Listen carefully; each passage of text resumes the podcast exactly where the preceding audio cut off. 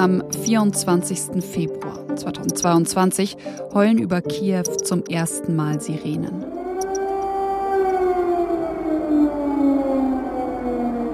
Wir begrüßen Sie bei Was jetzt an diesem Donnerstag dann so. Wir sind heute in einer anderen Welt aufgewacht. Nach Monaten der Vorbereitung von Lügen und Propaganda hat Präsident Putin heute Nacht entschieden, seinen Drohungen schreckliche Taten folgen zu lassen. Seitdem, seit knapp einem Jahr, haben uns Menschen aus der Ukraine immer wieder Sprachnachrichten geschickt. Sie haben mit uns oder mit Kolleginnen und Kollegen von Zeit Online gesprochen und haben uns zum Beispiel von den ersten Kriegstagen berichtet. Alarm and like silence, silence, silence and then like bam. Von den ersten Tagen als Soldat. We're all ready to, you know, kill some Russians, I guess. Von ihrer Flucht. Now I'm in Lviv. Oder von den Sommermonaten, die manchen etwas Normalität gebracht haben. Drink some coffee and uh, eat some ice cream. Mittlerweile ist es fast ein Jahr her, dass Russland die Ukraine angegriffen hat. Zwölf Monate, in denen es, glaube ich, im Podcast keine Woche gab, ohne dass wir über diesen schrecklichen Krieg gesprochen haben. Drei Gipfel gegen Putin, so könnte man den Tag heute nachrichtlich zusammenfassen. 23 Millionen Tonnen Getreide sollen in der Ukraine feststecken. Um das Atomkraftwerk in äh, Saporischia in der Ukraine wird seit Monaten gekämpft. Wir fassen das Thema des langen Wochenendes nochmal für Sie zusammen, den Streit um die Lieferung schwerer Waffen an die Ukraine. In einigen Kommunen gibt es Proteste gegen neue Unterkünfte für Geflüchtete. In den letzten Monaten haben wir oft über die Geflüchteten geredet, von den Soldaten berichtet oder zum Beispiel Texte über die Menschen geschrieben, die anderen helfen. In dieser Folge wollten wir das nicht. Ich finde nämlich, dass diese Menschen keine abstrakte Gruppe bleiben sollen. Und wir haben uns deshalb entschieden, drei Geschichten herauszugreifen. Das sind ganz unterschiedliche Geschichten, die aber alle eines eint. Nämlich, dass nach einem Jahr Krieg von ihrem alten Leben kaum etwas übrig ist. Und damit begrüße ich Sie zu dieser Sonderfolge von Was jetzt, dem Nachrichtenpodcast von Zeit Online. Zur dritten Folge Stimmen aus der Ukraine, ein Jahr Krieg. Es ist der 18. Februar und ich bin Konstanze Keins. Werbung. Wie geht es weiter mit der Europäischen Union? Präsidentschaftswahlen in den USA, EU-Parlamentswahlen, geopolitische Krisen und wirtschaftliche Schwierigkeiten. Wir suchen Lösungen für diese Herausforderungen. Am 19. und 20. März auf der digitalen Europakonferenz von Handelsblatt, Die Zeit, Tagesspiegel und Wirtschaftswoche. Über die Zukunft Europas sprechen wir mit Bundeskanzler Olaf Scholz, Wirtschaftsminister Robert Habeck und vielen mehr. Kostenlose Anmeldung unter europe20xx.de.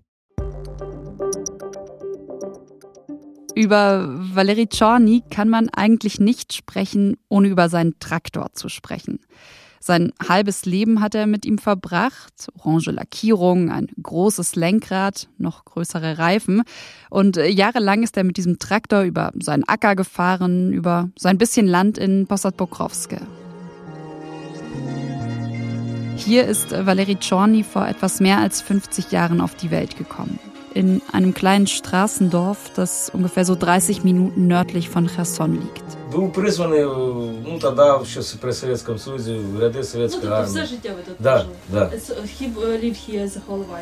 Meine Kollegin Andrea Backhaus hat ihn letztes Jahr auf einer Recherche kennengelernt. Deshalb hören Sie auf den Aufnahmen auch ab und an sie bzw.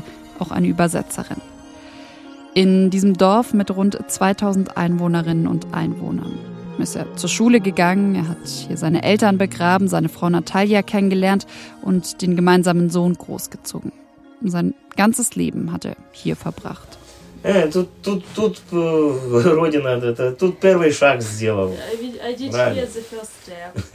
In dem Haus, in dem er geboren wurde, hat bis vor dem Krieg noch seine Schwester gelebt. Nur ein paar Gehminuten entfernt von dem Haus, in dem Valerie selbst mittlerweile lebt. Es ist ein alter Bauernhof und manche Teile des Gebäudes sind rund 240 Jahre alt. Früher, da hat der Hof der Familie seiner Frau gehört. Natalia ist dort aufgewachsen.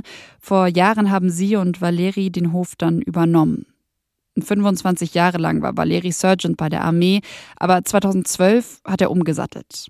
Und seitdem, beziehungsweise bis der Krieg ihn zum Aufhören gezwungen hat, hat er das gemacht, was er wirklich liebt. Er war nämlich Vollzeitbauer. In den letzten Jahren haben seine Frau und er wahnsinnig viel in das alte Haus und den Hof investiert. Vieles haben sie selbst aufgebaut und Valerie Czorny sagt, den Bauernhof haben er und seine Frau geliebt. Früher gab es einen Garten mit Rosen und Pfirsichen, ein weitläufiges Gelände mit Kirschbäumen und Weinreben. Darauf stand das verwinkelte Wohnhaus der beiden, die Stallungen für ihre Kühe, Schweine, Ziegen und Hühner sind auch so rumspaziert. Und dann gab es noch den Schuppen für den Traktor. Gut geschützt sollte der sein. Denn dieser Traktor, so sagt er das, war sein ganzer Stolz. War, weil es von diesem Traktor heute nur noch ein paar verkohlte Überreste gibt. Im Februar 2022 arbeiten die Chornis noch ganz normal auf ihrem Hof. Sie melken die Kühe, machen aus der Milch Käse und sammeln die Hühnereier ein. Bis zum 24. Februar. Am Morgen hören sie, dass die russischen Truppen einen Militärflughafen angegriffen haben, nur 30 Kilometer entfernt von ihrem Dorf. An diesem Morgen geht eine Nachricht um die ganze Welt. Es ist ein Tag, der Europa erschüttert. Wladimir Putin a donc euh, déclaré la guerre à l'Ukraine. The onslaught began just before dawn with a barrage of missiles on multiple targets right across the country. Und ab diesem Tag liegt ihr Zuhause, ihr Dorf plötzlich an der Front. Auf der einen Seite harren die russischen Truppen aus, haben ein Ziel, nach der Einnahme von Cherson weiter ins Landesinnere vorstoßen. Auf der anderen Seite verschanzen sich die ukrainischen Soldaten, um die russischen Truppen zurückzudrängen. Mittendrin, zwischen der Gefechtslinie, liegt Valeris Bauernhof.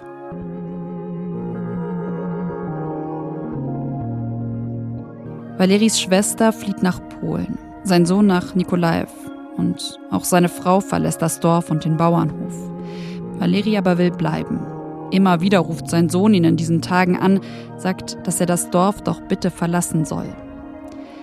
Aber Valeri kann und will nicht gehen. Er ist für seinen Hof, vor allem aber für seine Tiere verantwortlich. Seine Kühe, Schweine, Ziegen und auch die Hühner will er hier nicht alleine lassen.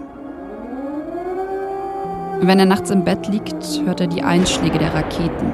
Tagsüber ist das Bombardement so stark, dass er die Erschütterung überall auf dem Hof merkt. Das Dorf ist unter Dauerbeschuss, erzählt er später, und nach ein paar Tagen scheint Bleiben dann doch keine Option mehr zu sein. So beginnt dann auch Valeri zu packen. Ein paar Wertsachen verstaut er im Auto. Die Hunde, sagt er, die sind klein genug, sie sollen mitkommen. Und bevor er flieht, geht er dann nochmal zu den Stallungen. Er lässt die Kühe, die Schweine, die Ziegen und die Hühner frei. Der Traktor bleibt im Schuppen zurück. Und dann fährt auch er in den Westen. Erst nach Nikolaev, dann weiter in ein Dorf in der Nähe. Dort kommt er mit seiner Frau bei Verwandten unter. Und ein Bild, das ziemlich gut verdeutlicht, finde ich, wie sehr er sein Zuhause in diesen Tagen vermisst, ist das. Jeden Tag schaut er anfangs aus dem Fenster da bei seinen Verwandten. Er schaut raus auf die Straße, erzählt er, denn diese Straße führt aus dem Dorf hinaus Richtung nach Hause. Rund 150 Kilometer liegen zwischen den beiden Orten. Valerie weiß schon, dass er und seine Frau in dem Haus der Verwandten sicherer sind als zu Hause. Aber so weit weg von dort zu sein, das ist schwierig für ihn. Am 11. November 2022, rund acht Monate nach seiner Flucht, weint Valeri. Vor Freude, sagt er. Jubel für die ukrainischen Soldaten im Zentrum von Cherson. Der Moment, auf den die Menschen hier seit Monaten gehofft haben. Auf die Befreiung ihrer Stadt. Hier verbinden sie nichts anderes damit als die Hoffnung, dass die Ukraine eben auch in Zukunft noch mehr Gebiete befreien könnte. An diesem Tag scheint sich im Krieg plötzlich etwas zu drehen. Zum ersten Mal wirkt es so, als habe die Ukraine die Oberhand in diesem Krieg. Noch am selben Tag packen er und seine Frau wieder ihre Sachen, verstauen wieder alles im Auto und fahren zurück nach Possad Pokrowska. Valerie muss schlucken, als sie in ihre Dorfstraße einbiegen, erzählt er. Vor ihnen breitet sich ein ziemlich apokalyptisches Bild aus. Die Straße, die an ihrem Hof vorbeiführt, besteht aus Kratern. Strommasten sind aus dem Boden gerissen, vor ihnen liegen Splitter von zerborsteten Fensterscheiben und von vielen Nachbarhäusern sind nur noch Trümmerhaufen übrig. Im Auto dreht sich Valeri dann zu seiner Frau. Und er erinnert sich noch, was er damals zu ihr gesagt hat. Wir werden das alles wieder aufbauen. Wir werden das Dorf wieder so herrichten, wie es einmal war damit die Leute zurückkommen und damit das Leben im Dorf wieder weitergeht. Als sie ankommen, im November, da liegt aber noch eine ziemlich beklemmende Stille über dem Dorf. Außer den beiden ist fast niemand zurück. Und dann kommen sie zu ihrem Bauernhof. Rund acht Monate nachdem sie von hier geflohen sind, stehen sie jetzt plötzlich wieder davor, beziehungsweise vor dem, was davon übrig geblieben ist. Як сказати? die Garage ist zerstört. Ein Auto wurde in die Luft gesprengt, die Hauswände sind von Einschusslöchern übersät. Valeri kann nicht sagen, was genau hier in den letzten Monaten passiert ist. Möglich und wahrscheinlich aber ist, dass ihr Hof unter Artilleriebeschuss lag, dass es hier Explosionen und anschließend Feuer gegeben hat. Alles, wofür er und seine Frau gearbeitet haben, war zerstört, sagt er. Und es gibt eine Sache, die ihm besonders weh tut.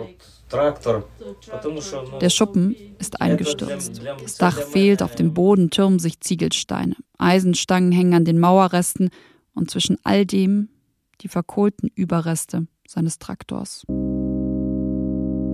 Als er den Hof umgebaut hat, war Valeri 25 Jahre alt. Jung genug für so eine schwere Arbeit, aber den Hof jetzt wieder herzurichten, das sei schwierig.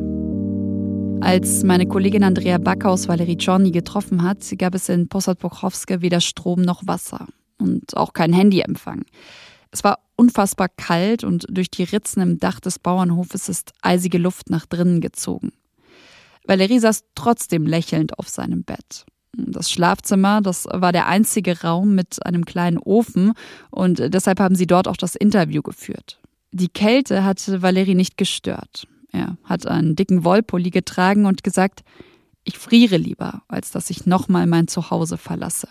Egal, was in den kommenden Monaten passiert, sagt er, seine Heimat will er nicht noch einmal aufgeben. Und was Heimat für ihn bedeutet, das kann er ganz genau beschreiben. Zum Beispiel nämlich das, wenn er morgens um halb sechs in den Stall geht, um seine Kühe zu melken. Dann sei er glücklich. Ja, und die Kühe sind vielleicht das Erstaunlichste an dieser Geschichte. Also all seine Tiere. Die sind nämlich nicht gestorben während der Explosion und sie sind auch nicht weggerannt. Sie sind in der Nähe des Hofs geblieben und waren einfach da, als er nach Hause gekommen ist. Valerie sagt, wenn sie geblieben sind, muss er das doch auch. Und zwar auch, wenn der Krieg in den kommenden Wochen und Monaten noch mal näher an sein Dorf heranrücken sollte. Übers Flüchten haben Tanja und Anna im letzten Jahr nicht nachgedacht. Jedenfalls nicht darüber, selbst zu gehen. Sie haben viel weiter im Westen der Ukraine gelebt als zum Beispiel Valeri, nämlich nur rund 200 Kilometer von der polnischen Grenze entfernt. Hier in Ivano-Frankivsk ist es sicherer. Aber auch hier hören, sehen und spüren sie die Angriffe der Russen zwölf Monate nach dem ersten Alarm. Es gibt jede Woche, jede zwei Wochen diese massive Raketenattacke. Halt, wir sehen die Raketen über unseren Kopf fliegen. In den ersten Kriegstagen konnten die beiden nicht schlafen. Jetzt geht das besser und sie brauchen die Energie auch. Und dann während ihr Land im Krieg ist, bauen die beiden es wieder auf. Tanja und Anna sind beide 32 Jahre. Sie sind Zwillinge. Beide haben lange braune Haare. Tanja knallrot lackierte Nägel und Anna trägt roten Lippenstift. Wir haben Mitte Februar mit ihnen per Videocall gesprochen. Da saßen sie gerade nebeneinander in einem Café. Fast jeden Tag haben sie im letzten Jahr zusammen verbracht. Sie haben zusammen gewohnt, gearbeitet und haben alles gemeinsam besprochen. So viel wie jetzt haben sie sich in den letzten Jahren nicht gesehen. Neun Jahre hat Tanja in Berlin, Dresden und Wien an Theatern gearbeitet und auch Anna war eine Zeit in Deutschland. Deshalb auch das gute Deutsch. Erst 2021 ist Tanja dann wieder in die Ukraine zurückgezogen. Sie sagt heute, dass sie ihr Zuhause vermisst hat. Und äh, Zuhause, das ist für sie eben Ivano-Frankivsk, eine Unistadt im Westen der Ukraine. Nur neun Monate vor Kriegsbeginn ist sie also wieder in ihre Heimat gezogen. Dann hat Russland die Ukraine angegriffen und seitdem versuchen die beiden anderen ein Zuhause zu geben. Also wir haben viel Support und wir haben viel Erfolg, aber es gibt auch sehr viele Schwierigkeiten auch.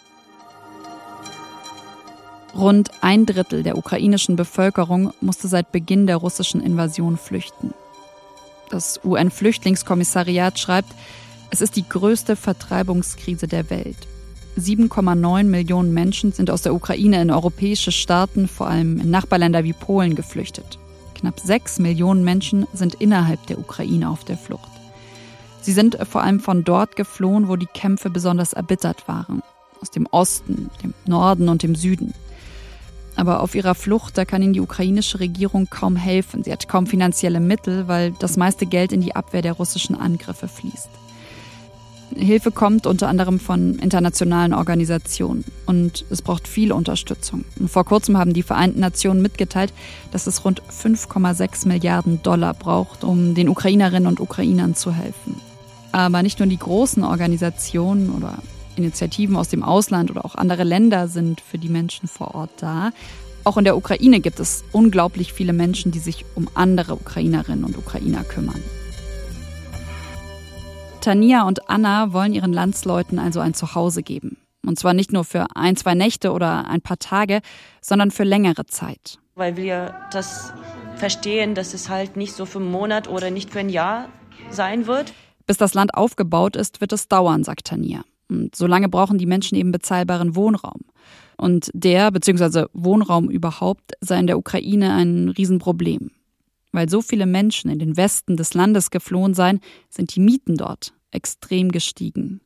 Wenige Wochen nach Kriegsbeginn hat Tania deshalb angefangen, selbst nach Gebäuden für Geflüchtete zu suchen. Und sie hat ein baufälliges Studentenwohnheim gefunden. Darin hat wohl seit sechs Jahren ungefähr niemand mehr gewohnt. Aber Tania weiß, wie man eine Tür abschleift, welche Farbe man für die Wände braucht und sie kennt auch viele Leute, die zum Beispiel Leitungen verlegen können oder so. Sie ist nämlich Architektin. Mit 50 Freiwilligen beginnen Tania und Anna dann das Haus zu renovieren. Im März 2022 postet Tanja auf Instagram 80 Ausrufezeichen, Ausrufezeichen, Ausrufezeichen Räume für Geflüchtete. Ihr Projekt nennen sie Kohati. Das ist ein ukrainisches Wortspiel aus den Wörtern Häuser und Lieben. Ja, und das Leben der beiden spielt sich jetzt vor allem auf der Baustelle ab. Wir haben gefroren, meine Hände waren alle kaputt, irgendwie so tatsächlich wie ein Bauarbeiter. Wir sind, wir waren dreckig, stinkig. Es gibt nur eine Sache, die sie nur für sich macht, für so ein bisschen Normalität. Eine Freundin von uns äh, hat uns äh, Maniküre geschenkt. Und das war das erste, allererste Mal, weil ich weiß nicht, ob Leute wissen, weil ukrainische Frauen, du siehst sie selten ohne schöne Hände, ohne Maniküre. Ja, und dann habe ich tatsächlich das nach eineinhalb Monaten zum ersten Mal gemacht und ich habe gesagt, rot, ich wollte irgendwas Weibliches auf mir haben. Seitdem sind ihre Fingernägel immer rot lackiert. Sie sind auch rot, als ihre ohnehin schwere Arbeit im Herbst noch schwerer wird. Im Oktober setzt Russland auf eine neue Kriegsstrategie. Gezielte Luftangriffe auf die Strom- oder Wasserversorgung in der Ukraine, auf Kraftwerke und Fernheizungen. Putins Ziel, der Bevölkerung in den Großstädten das nehmen, was für die kalten Wintermonate essentiell ist. Licht und Wärme. Dem ukrainischen Präsident Zelensky zufolge wurden 30 Prozent der ukrainischen Elektrizitätswerke zerstört und es gibt Stromausfälle im ganzen Land. Während die Regierung Wärmestuben errichtet und Notfallkoffer vorbereitet, versuchen auch Tanja und Anna weiterzuarbeiten. Wir haben ohne Strom gearbeitet, mit äh, Taschenlampen, mit äh, Manual Tools, so das, ja, halt, halt schwieriger. Sie arbeiten nachts, dann, wenn es Strom gibt, und nutzen Generatoren. Auch wenn das teuer ist. Das macht uns noch irgendwie mehr stur irgendwie und weißt du, du wirst uns nicht aus dem Land so rauskriegen. Na. so, na. Die Arbeit ist aber auch anstrengend. Tanja ist müde und war oft krank, erzählt sie, weil es Pausen für sie seit einem Jahr eigentlich nicht mehr gibt. Und trotzdem sagt sie nach einem Jahr Krieg dann noch das. Ich, ich bin äh, stolz auf unsere Menschen und ich kann sagen, dass ich bin stolz auf uns. Habe ich selten sowas gefühlt für mich selbst zum Beispiel. Weißt du, dass ich alles mache, was ich kann. 150 Menschen wohnen mittlerweile in dem Studentenwohnheim, in ihrem ersten Projekt.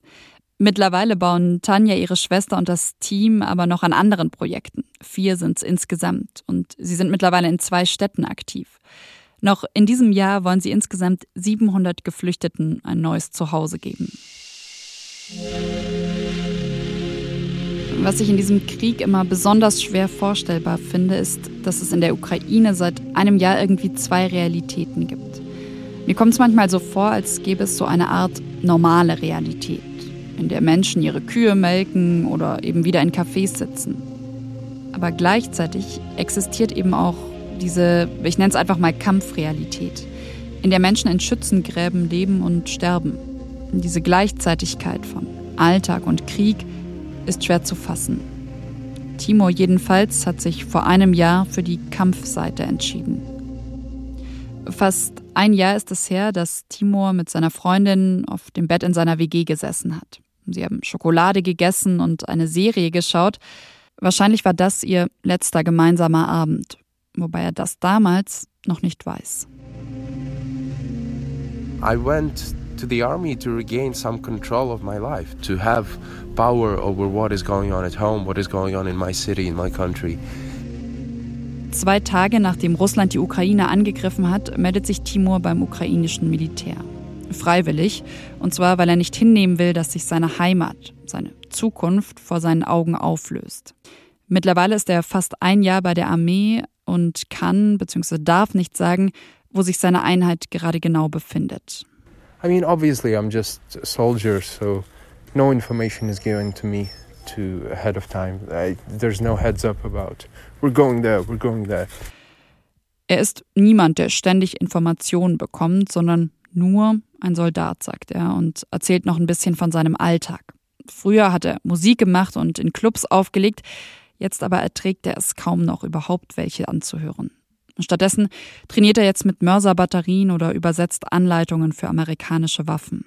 Und von denen erhält die Ukraine in den letzten Monaten einige. Die USA gelten als wichtigster Verbündeter der Ukraine im Kampf gegen Russland. We're going to continue to help Ukraine succeed on the battlefield. It can succeed in the battlefield with our help.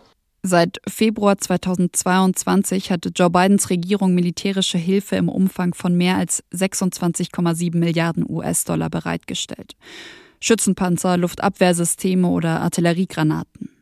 Die deutsche Bundesregierung hat ja lange gezögert, überhaupt schwere Waffen zu liefern.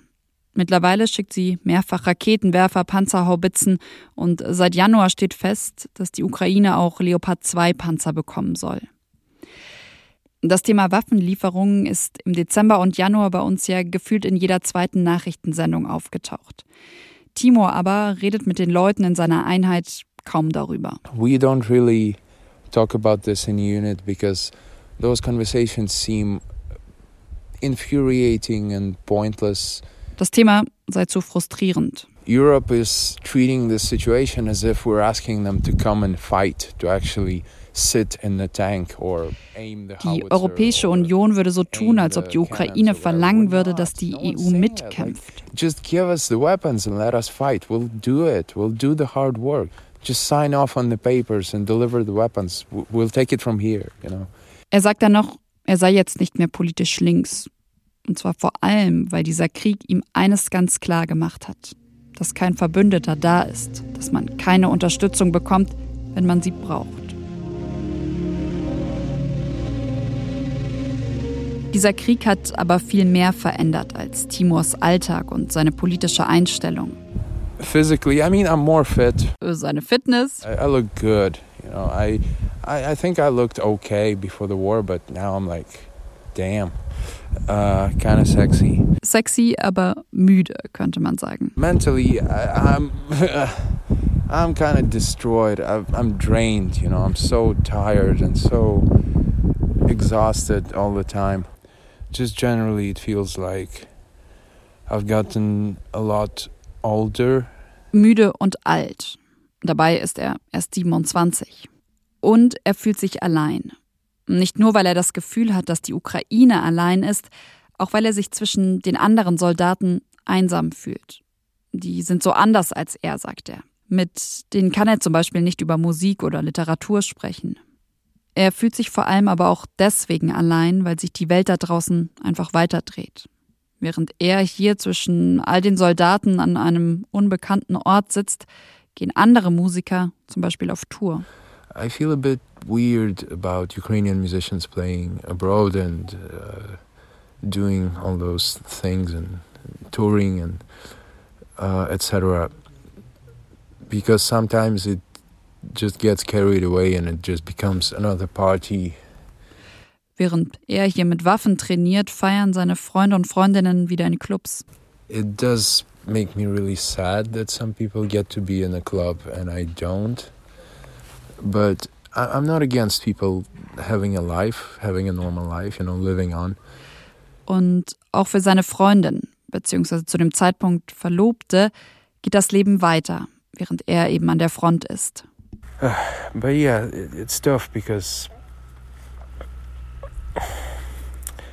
because while I'm here, life goes on for my partner, for example, and I can't stop that, and she does not. Uh, she does not want to stop it. I suppose she does not feel that waiting for me is possible. I think she wants to, but she just can't. And yeah, so that's kind of heartbreaking. Dass dieser Krieg ihre Beziehung verändern wird, das haben sie sich wahrscheinlich gedacht. Aber im Oktober, da hat Timur plötzlich Angst, dass sie vielleicht nicht auf ihn warten wird. She, she's not. I don't feel like she's with me. Er sagt, keiner der beiden ist schuld daran, dass es nicht mehr passt. Schuld haben die Russen, sagt er, denn sie hätten ihnen ihre gemeinsame Zukunft genommen.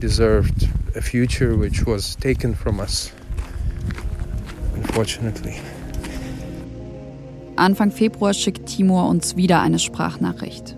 Mittlerweile ist er fast ein Jahr an der Front. My fiance left me, which uh, uh, it's really hard. Seine Verlobte hat ihn also verlassen. That's the one part about my life that I felt was secure and I was going to be a lot of happiness there, but guess not. Uh, but in a way, you know, my life has changed so much that nothing is the same and nothing remains. Maybe that's good. Maybe I can build something from scratch. Seit einem Jahr greift Russland die Ukraine mit Raketen und Drohnen an. Mehr als 100.000 Gebäude wurden zerstört, Zehntausende Menschen getötet. Und Menschen wie Timur hat dieser Krieg seine Zukunft genommen. Jedenfalls die, die er sich mal vorgestellt hat. I think I want people to understand how the war takes everything, even like your love, your prospective family, your something that was going to be your future, something wonderful that was there, and now it's just the war kind of makes it impossible for some people. Vor einer Weile hat Timo ein paar Tage frei. Er fährt nach Kiew, die Stadt, in der er vor einem Jahr ja noch in seiner WG gewohnt hat und mit seiner Freundin auf dem Bett Schokolade gegessen hat. Diesmal muss er sich ein Airbnb buchen. Even though I just rented a cheap apartment in Kiev, uh, which obviously was not my home. But playing the music, I felt like I was coming home somewhere mentally. Nach Monaten, in denen er kaum Musik hören konnte und fast nichts produziert hat, startet er jetzt ein neues Projekt. Emotionaler, wütender, echter, beschreibt er es. In seinem Apartment dreht er den Regler am Synthesizer hoch. Ein unglaubliches Gefühl. Doch plötzlich Licht aus, Strom weg. Yeah, so of course they're shelling our power grid, so the power is out. And yeah, I was playing a synthesizer. Who cares? I fucking hate Russians. Like, oh my god. Like, how is this normal? How is the world allowing this?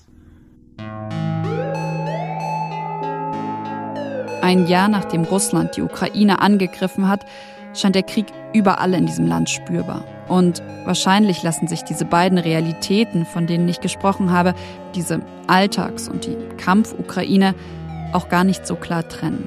Denn den Krieg spürt Timur, der Soldat, auch wenn er in seinem Synthesizer steht.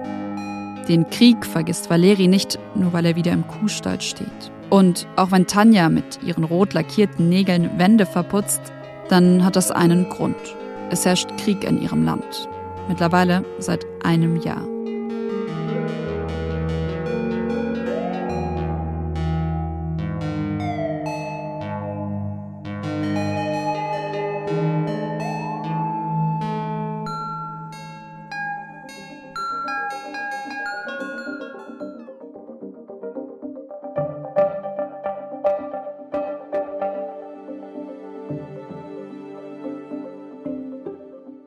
Am Ende dieser Folge möchte ich mich bedanken bei Tanja und Anna, bei Timo und Valeri.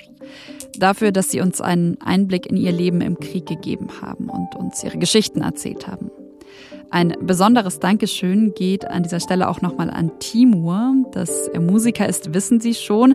Und bis Kriegsbeginn hat er eben unter seinem Künstlernamen John Object elektronische Musik produziert. Und seine Musik, die haben Sie in dieser Folge auch immer wieder mal lauter, mal leiser als Trenner, als Musikbett gehört. Ein großes Dankeschön auch an meine Kolleginnen, die mit den Protagonisten dieser Folge immer wieder Kontakt hatten. Die freien Journalistinnen Elisabeth Bauer und Isolde Rudorfer, die freie Krisen- und Kriegsreporterin Andrea Backhaus und meine Zeit-Online-Kollegin Anastasia Tikomirova. Rund um den Jahrestag am 24. Februar werden Sie von meinen Kolleginnen auch einige Texte auf Zeit Online finden und in manchen, das schon mal als kleiner Spoiler, werden Sie auch unsere Protagonistinnen wiederentdecken. Und zum Schluss auch noch ein Danke an Ole Pflüger, der bei dieser Folge die Redaktion übernommen hat. Sie können uns wie immer gerne schreiben an wasjetzt.zeit.de geht das. Ich, Konstanze Keins, verabschiede mich an dieser Stelle schon mal von Ihnen. Aber bleiben Sie dran, ich erzähle Ihnen noch eine kleine Geschichte. Als treue Was jetzt Hörerinnen und Hörer wissen Sie natürlich, dass unsere Folgen selten einfach mit einem Danke Tschüss enden. Am Schluss haben wir ja immer noch so einen kurzen Rausschmeißer für Sie. Und als Rausschmeißer kommt heute mal was, das wir an dieser Stelle eigentlich vermeiden, nämlich nochmal etwas ganz Neues anzureißen. Ich mache heute genau das und hoffe, dass Sie mir das durchgehen lassen. Ich habe auch ein gutes Argument. Denn nach dieser Folge, nach diesen Kriegsgeschichten, da habe ich noch ein Happy End für Sie dabei. Im März und August, da sind ja bereits zwei Folgen Stimmen aus der Ukraine erschienen. Nach ein paar Wochen und dann nochmal nach einem halben Jahr haben uns Menschen aus der Ukraine ihre Geschichten erzählt. Die beiden Folgen haben wir Ihnen auch nochmal in die Shownotes dieser Folge gelegt.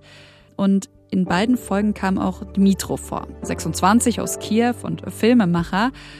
Im Frühjahr 2022, da ging es ihm eigentlich den Umständen entsprechend ganz gut. Aber dann hat ihn eine Nachricht erreicht, und zwar, dass sein Freund Jegor eingezogen werden soll, dass er zur Armee muss.